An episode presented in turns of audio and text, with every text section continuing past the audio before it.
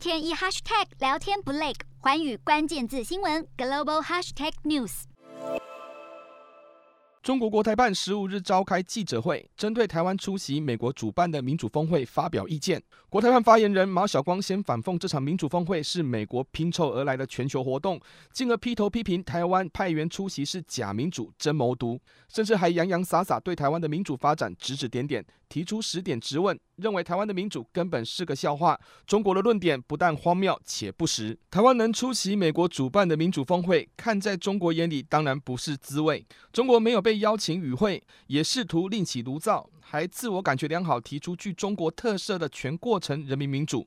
其实中国深知自己并不符合全球普世价值的民主定义，台湾民主成了中国独裁政体的强烈对比。中国只能自我催眠，穿上犹如国王新衣的中国式民主。然而，国台办为了反制国际社会对台湾民主的肯定，竟摇身点评台湾的民主发展。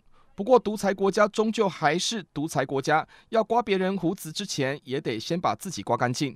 国台办的质问犹如回力镖一样，打脸中国所自称的民主谬论：中国紧缩言论自由，伤害人权，制造寒蝉效应。竹繁不及被宰，中国的质问正好黑了自己。中国虽然出席美国民主峰会的政务委员唐凤，一张以开放与否来标示台湾与中国不同的图，让唐凤的画面中断，认为这是台湾洋相出境，自取其辱。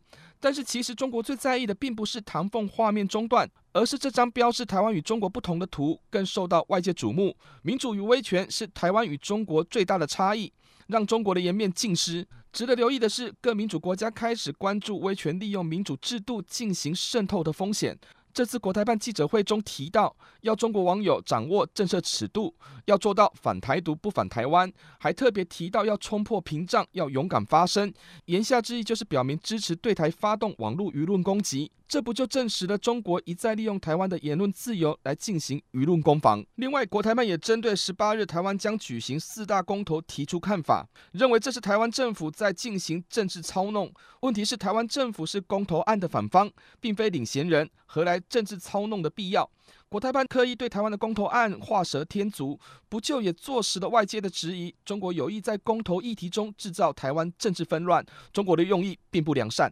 寰宇主笔是认为，中国对台湾的民主比手画脚，说白了，一个毫无媒体自由、言论自由、人权保障可言的国家，常常对民主国家出征。甚至脸皮厚酸台湾的民主，这只会让国际社会更看清中国的无理取闹，更凸显台湾与中国在民主与威权的价值差异，进而连接彼此间互不隶属的事实。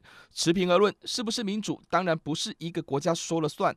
中国指鹿为马的荒谬行径，正好说明中国是独裁的事实。四大公投，人民做主，民意风暴来袭，政府如何接招？锁定十二月十八日晚间十点，有凭有据看台湾特别节目，决战四大公投议题独家剖析，就在环宇新闻 YouTube 频道直播。